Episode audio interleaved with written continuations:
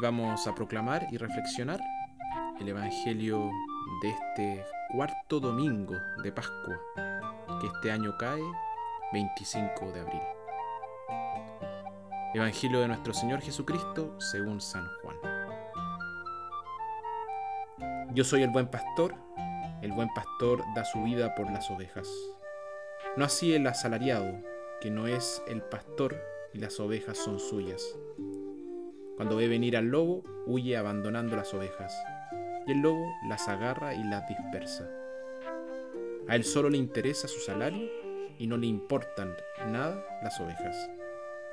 Yo soy el buen pastor y conozco a los míos como los míos me conocen a mí. Lo mismo que el Padre me conoce a mí y yo conozco al Padre, y yo doy mi vida por las ovejas. Tengo otras ovejas que no son de este corral. A esas también las llevaré. Escucharán mi voz y habrá un solo rebaño con un solo pastor.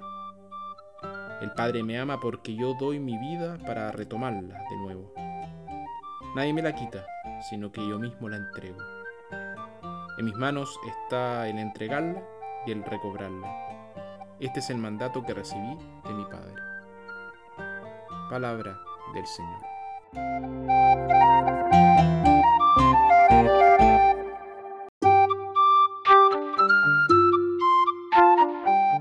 El cumplimiento de un deber, incluso el cumplimiento fiel, puede resultar en un marchitamiento del corazón cuando uno no está motivado por el amor. Dos personas pueden estar haciendo exactamente el mismo trabajo, incluso trabajando codo a codo, y aún así aportar actitudes contrastantes. Uno ama su trabajo y se ha entregado por completo a él. Se enorgullece de lo que hace y pone una parte de su alma en ello. El otro odia su trabajo y en el mejor de los casos es poco entusiasta. Para él es solo un trabajo y lo único que le preocupa es el sueldo a fin de mes.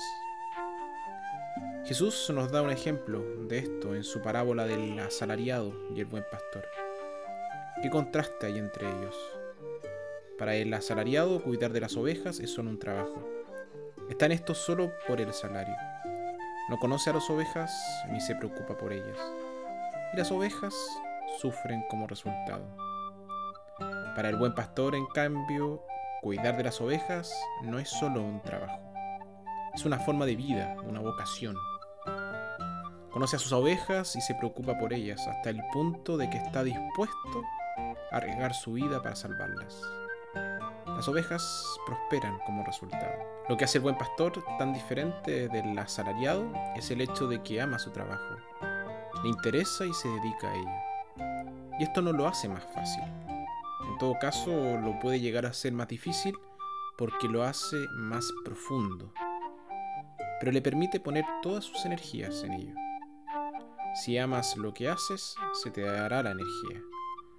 No solo se beneficia el trabajo, sino que el trabajador también se beneficia. Saca lo mejor de uno. Trabajar así es ser libre. La mayoría de nosotros no trabajamos para nosotros mismos, pero eso no significa que tengamos que tener la mentalidad de asalariados. El hecho de que una persona exija una remuneración adecuada por su trabajo no significa que sea el tipo de asalariado del que hablaba Jesús no tiene que llevar la actitud del asalariado a su trabajo. No tiene que hacerlo solo por el pago. Todavía puede llevar la actitud del buen pastor a su trabajo. Tenemos derecho a un salario digno. Aparte de otras consideraciones, es bueno para la dignidad. Pero como cristianos debemos tratar de ver nuestro trabajo, sea lo que sea, como un servicio a los demás.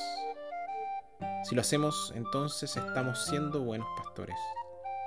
Somos miembros de una banda sagrada, aquellos que realizan tareas necesarias, pero fastidiosas con espíritu de servicio.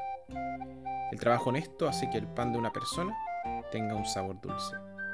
El asalariado trabaja bajo la desventaja más severa de todas. Su corazón no está en su trabajo.